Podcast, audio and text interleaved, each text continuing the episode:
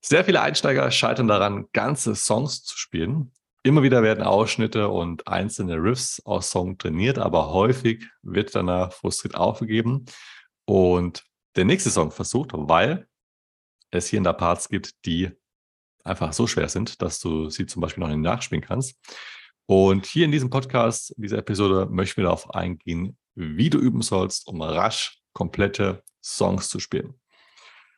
Die Lösung dazu ist einfach, dass du ein Lernkonzept verfolgst, was dich darauf vorbereitet und dir auch die Fähigkeiten gibt oder du dir die Fähigkeiten antrainierst, komplette Songs zu spielen.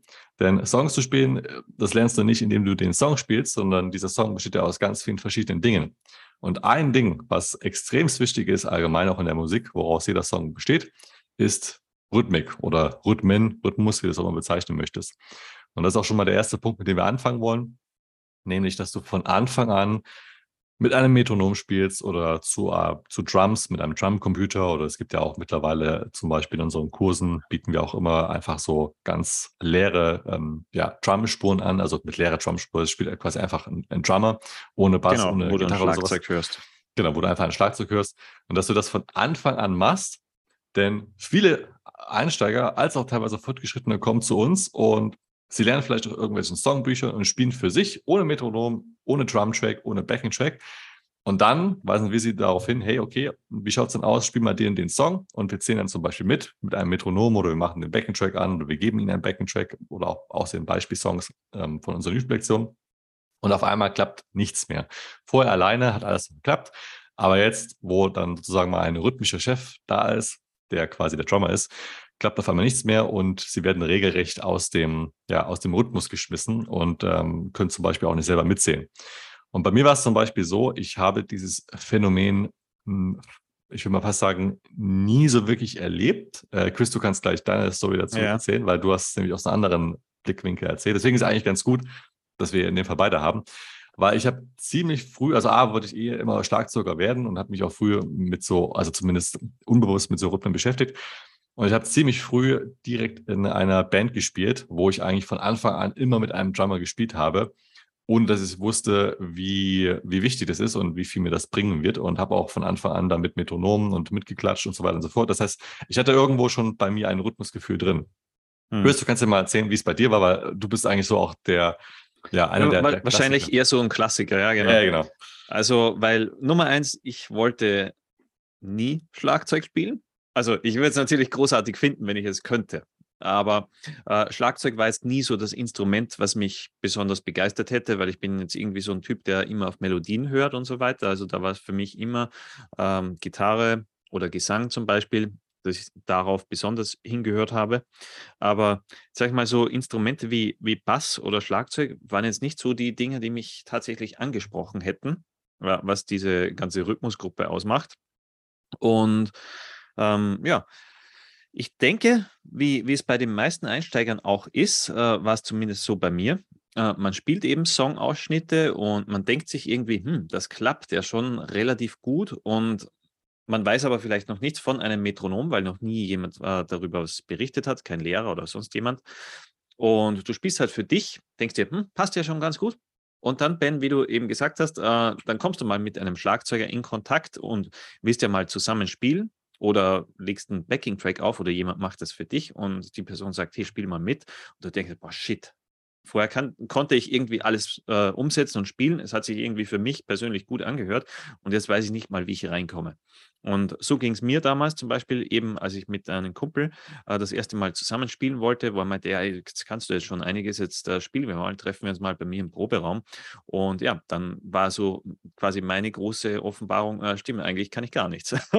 Äh, du, du, denkst dir vorher, okay, das klingt irgendwie cool. Und du hast ja, wenn du jetzt nicht mit einem Metronom oder Schlagzeuger übst, hast du ja die Möglichkeit, Möglichkeit, bestimmte Teile zu verlangsamen, deinem Gehirn mehr Zeit zu lassen, um die Infos zu verarbeiten, damit du weißt, wo soll ich greifen, was sind die nächsten Töne. Dann denkst du dir vielleicht so unbewusst, okay, hm, ja, passt schon, jetzt, jetzt spiele ich so ein bisschen schneller, ohne dass du es so richtig merkst. Und du veränderst ja auch dauernd dein Spieltempo. Weil, wie gesagt, du hast ja nichts, was jetzt irgendwie ähm, fix tickt wie ein Metronom oder wie ein Schlagzeuger. Du kannst ja, wenn du, wenn du so komplett frei spielen würdest, ja irgendwie Geschwindigkeit erhöhen und verringern, je nachdem, wie du vielleicht, wie, wie dein Gehirn an Rechenleistung gerade verfügbar hat. Ähm, und ich glaube, das machen auch sehr viele. Ich habe es auch immer wieder so bei Privatschülern gesehen, die halt ganz einfach mal schneller, mal langsamer werden und jedenfalls nicht einem bestimmten Groove folgen, ohne dass sie es wissen. Bei mir war es definitiv so. Und das war dann auch der Zeitpunkt, also keine Ahnung, wie lange ich da schon gespielt habe. Hm, hm, gute Frage, vielleicht ein Jahr oder so. Bin mir jetzt gar nicht so sicher. Aber äh, das war für mich so dieses einschneidende Erlebnis, okay, boah, irgendwie, ich hätte das von Anfang an trainieren müssen. Jetzt fühle ich mich wieder wie ein absoluter Anfänger, weil mir klar wurde, okay, jetzt kann ich rhythmisch nichts ich kann eigentlich nicht wirklich zu Songs spielen und schon gar nicht mit anderen Musikern. Und das war so ein richtiger Dämpfer. Ich habe mir immer gedacht, boah, wenn mir da irgendwie ein Lehrer damals gesagt hätte, hey, das ist ein Metronom, so spielst du damit, dann hätte ich das innerhalb von einem Monat irgendwie machen können, wie es ja zum Beispiel auch unsere Schüler machen, weil die erfahren das von Tag 1 zum Beispiel. Und das, das ist eben so, so etwas, was richtig frustrierend ist, wenn du merkst, okay, jetzt habe ich mich schon wirklich lange eigentlich mit dem Gitarrenspiel beschäftigt, dann willst du mal mit einem anderen Musiker spielen oder vielleicht auch eine Aufnahme machen von dir und dann merkst du, boah, es klappt nicht. Also das ist so ein richtiger Dämpfer und darum ganz, ganz wichtig, eben auch zum Thema Lernkonzept zurückzukommen, von Anfang an Rhythmik richtig trainieren. Mit einem Metronom oder mit eben Drumtracks, wie Ben schon gesprochen hat, oder vielleicht, wenn du auch die Möglichkeit hast, mit einem richtigen Schlagzeuger. Und warum das Ganze eben, damit du wirklich in Time spielst, damit du einen guten Groove hast, weil Zuhörer, die bekommen das auch unbewusst mit, die wissen, okay, groove das jetzt wirklich bei dir oder nicht? Ist das irgendwie so ein Herumgehacke, was nicht äh, richtig toll klingt? Darum von Anfang an dieses Forcieren. Ja. Und häufig ist ja auch so, um noch einen Punkt darauf einzugehen, dass viele Gitarristen gar nicht wissen, dass es jetzt an der Rhythmik liegt, weil ich glaube, liegt vielleicht auch daran, weil Rhythmik ist jetzt nichts, was klingt. Es ist ja eher, wie die Töne dann. Die, der ja, zeitliche Ablauf. Ja, der zeitliche, genau. Ich will auch nicht sagen, wie die Töne gespielt werden, weil das ist vielleicht auch noch was anderes, aber der, der, zeitliche Ablauf, genau. Das heißt, ich glaube, die meisten denken deswegen nicht daran. Ja, okay, es liegt bestimmt an meiner Rhythmik, weil das ist nicht so greifbar, wie zum Beispiel, ja, es liegt bestimmt an meiner Technik, weil, keine Ahnung, ich greife die, die Töne nicht sauber genug oder ne, was weiß ich.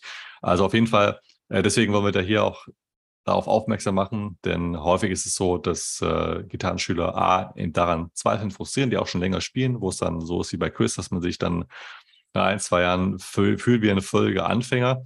Oder man bekommt es vielleicht auch gar nicht gesagt oder hört es auch oder liest es auch gar nicht in irgendwelchen Büchern oder Videos oder von seinem Lehrer. Also auch das haben wir schon erlebt. Ja. Es ist nichts Selbstverständliches. Deswegen ein extrem wichtiges Thema. Und wenn du damit von Anfang an startest, dann kannst du auch innerhalb von vier Wochen es meistern, dass du rhythmisch mal eine Grundbasis hast, wo du zum Beispiel Viertel- oder Achtelnoten ganz gut auf einem Okay-Tempo spielen kannst, wo du aber so rhythmisch sattelfest ist, bist, wo du selber mitsingen kannst, wo du zu einem Metronom oder auch zu Drums spielen kannst. Also es ist ja nicht mal so, dass das jetzt ein, ein super schweres Ding ist. Du musst es einfach nur wissen und du musst es idealerweise eben von Anfang an auch trainieren. Und dann. Ja, ist, ist ja eigentlich lustig, Ben. Ich musste gerade daran denken, weil wir waren das letzte Wochenende gemeinsam auf einer Party und da, da war natürlich so ganz klassische Partymusik, wo du dir denkst, äh, irgendwie die Leute gehen schön ab dazu, weil es ist völlig easy. Äh, Was eigentlich sehr, sehr cool ist äh, für Gitarristen zu wissen, okay, eigentlich auch mit kompletten easy Rhythmen, aber die richtig gespielt, das gefällt halt Leuten. Ja, genau. Bum, bum, bum, bum, bum. Muss genau. an äh, Backstreet Boys denken. Ich glaube, das lief auch. Ja, es ist einfach da da wackelt man mit dem Hintern oder mit der Hüfte. Ne? Ja. Ähm, das ist äh, schon in uns drin, aber eben dann, wenn es ums Spielen geht, spielen und dann darauf Acht geben, das muss trainiert werden. Also das ist auf jeden Fall einer der, der größten äh, Blöcke, die du trainieren sollst und auch einen der, der, größten, der größten Blocker, also im Sinne von, die dich blockieren, äh, eben auch mal mit, mit Drums zu spielen oder allgemein auch als, als Musiker, als Gitarrist groovig zu spielen dass du das zum Beispiel nicht trainierst. Also das auf jeden Fall umsetzen. Ähm, am Ende erfährst du übrigens auch noch, wie du das Ganze umsetzen kannst, auch mit, mit äh, dann entsprechend, äh, wo du die Drum-Tracks herbekommst und Backing-Tracks und so weiter und so fort. Aber da gehen wir später drauf ein. Ähm, jetzt geht's weiter. Also Songs bestehen jetzt nicht nur aus Rhythmik, das ist ein sehr großer Part, Part, aber es gibt natürlich noch andere Themen, wie zum Beispiel Griffmuster, also da geht es auch um das Thema Skalen, Pattern und so weiter und so fort. Dann haben wir natürlich noch Akkorde, wir haben Power Chords, es gibt technische Aspekte, also sei es jetzt die Spieltechnik an und für sich, zum Beispiel Abdämpfen von Seiten oder saubere Töne greifen oder eben Spieltechniken wie zum Beispiel Wechselschlag oder Tapping oder sei es ein Vibrator oder ein Bending. Dann haben wir natürlich noch das Solospiel, also neben dem rhythmischen Spielen zum Beispiel von, dass du Power Chord Riffs spielen kannst, dass du natürlich auch einzelne Töne, äh, sprich, äh, dann Soli spielen kannst. Und wir haben natürlich auch noch das Thema Improvisation, was alles Themen sind, die alles im Allen, ich glaube, es sind eigentlich auch schon fast, fast alle, die es da so gibt, ähm, die gemeinsam trainiert werden sollten. Einmal isoliert, aber einmal natürlich auch miteinander kombiniert bzw. angewendet, um dann hinterher einen Song zu spielen. Denn sagen wir mal, rhythmisch bist du jetzt ganz gut, dann kommt es jetzt natürlich nochmal drauf an, okay, was kannst du jetzt eigentlich in, in einem Song spielen? Also, oder beziehungsweise was spielst du jetzt eigentlich in einem Song, dass du zum Beispiel auch mal äh, selber Riffs kreieren kannst? Kommen wir zum Beispiel vielleicht auf das Thema Power Chords oder zum Beispiel auch Double Stops. Wir haben dann vielleicht Techniken mit dabei, wie zum Beispiel Palm Muting, um das Ganze nochmal viel wuchtiger klingen zu lassen, um so einen typischen Hard Rock oder auch Metal Sound hinzubekommen. Ja, und diese genau. ganzen, und diese ganzen Dinge, die, die findest du äh, in diversen Songs quasi in einem Komplettpaket findest du die vor. Aber wenn du die vorher noch nie isoliert mal geübt hast und du vielleicht auch gar nicht so richtig weißt, hey, wie spielst du diese Technik, ja, dann wird das auch nichts mit dem ganzen Song spielen. Dann endet es eher in Frustration. Deswegen ist es eben da wichtig, wenn du einen Song hast, dass du erstmal guckst, okay, du gehst Takt für Takt durch, okay, aus welchen Akkorden zum Beispiel besteht der Song, aus welchen einzelnen Parts besteht der Song, zum Beispiel Intro, Vers, Pre-Chorus, Chorus und Solo. Und dann guckst du, okay, hey, welche Techniken werden eigentlich gespielt? Zum Beispiel Palm-Muting. Wenn du sagst, hey, Palm-Muting kenne ich nicht, habe ich noch nie gehört, was ist es überhaupt? Dann solltest du dich erstmal mit dieser Technik beschäftigen, diese isoliert üben, mit zum Beispiel ähm, ganz, ganz, ähm, ich sag mal, ähm, einfachen Riffs, die vielleicht ähm, eigentlich nur eine Übung sind, aber die du zum Beispiel auch wiederum in deinem Spiel nutzen kannst. Also auch da solltest du vielleicht etwas darauf achten, dass du, ja, ich kenne das jetzt einfach noch von Lehrbüchern, Chris, ich weiß nicht, wie es dir geht, aber dass man eben so, dass man Übungen vorfindet, zum Beispiel einfach nur die Lehrseite spielen mit Palmmuting, wenn wir bei dem Beispiel bleiben. Was man zwar so machen kann, aber im Endeffekt wäre es natürlich viel cooler, wenn man ein einfaches Riff hat, mit Palmmuting, was man auch selber nutzen kann. Zum Beispiel, indem man einfach aus dem Riff einen eigenen Song schreibt oder das ja, beim Improvisieren eben, eben direkte Musik und nicht so diese Übungen. Genau, also eher praktische Übungen oder wir nennen es dann einfach eben auch Riffs, ja, die du auch so zum Beispiel ja. nutzen kannst. Und ähm, ja, ich, ich, musste vorhin daran denken, Ben, als du gesagt hast, eben, äh, du hast mal kurz angerissen, dieses Konzept mit dem isoliert üben. Das heißt zum Beispiel, du hast eine Technik, die erfährst du in einem Kurs von einem Lehrer oder sonst wo und dann übst du die ja, um einfach besser zu werden dabei. Das ist ja sehr isoliertes Üben. Habe ich zum Beispiel mit ähm, Dingen gemacht, äh, technischen Läufen, zum Beispiel von Paul Gilbert damals, ähm, wo es so diese DVDs gab, Intense Rock und wie sie alle hießen. Mhm. Äh, so Klassiker, wo man eben gut die Technik aufbauen kann. Aber das Problem, ich, ich wurde auch gut dabei ähm, und relativ schnell und zielsicher beim Spielen dieser einzelnen Licks, aber ich habe nicht das Ganze angewendet, also sprich ja. tatsächlich implementiert. Das heißt, ich konnte das Spiel, teilweise, keine Ahnung, auf 120 Beats per Minute, wie auch immer, Sechzehntelnoten oder so, was dann schon für den Anfang ein ganz gutes Tempo war. Aber äh, ich hatte einfach keine Fähigkeit, das Ganze irgendwo in einem Solo zu integrieren. Oder sei es eben zum Beispiel, wenn ein Backing-Track aufgelegt wird, dass ich hm, eine schöne Melodie spiele und dann diese ganzen Dinge implementiere. Das heißt, äh, direkt nutze und anwende in richtige Musik. Und das ist, glaube ich, auch so ein Punkt, was viele machen, die sehen sich vielleicht auch so ein YouTube-Video an, was halt vielleicht irgend so etwas zeigt und man ist begeistert und probiert das, übt daran, ja, wird auch besser, man steigert das Tempo damit, aber im Endeffekt kannst du trotzdem das Ding nicht anwenden. Genau. Du, weil, weil niemand, es geht ja niemand wirklich darauf ein, wie wendet man das Ganze an. Also ich habe das noch nie bei jemandem gesehen, äh, sei es auch bei diesen ganzen Paul Gilbert-Dingen und so weiter. Er unterrichtet das, aber es wird nie erwähnt, hey, wie wende ich jetzt das an? Und das ist jetzt nicht etwas, wo man sagt, okay, äh, sei es, keine Ahnung, sei es, äh, wenn du deinen Freunden, deinen Eltern, wer auch immer, wem was vorspielen möchtest, ja, willst du dann diese technischen Abläufe vorspielen. Das ja.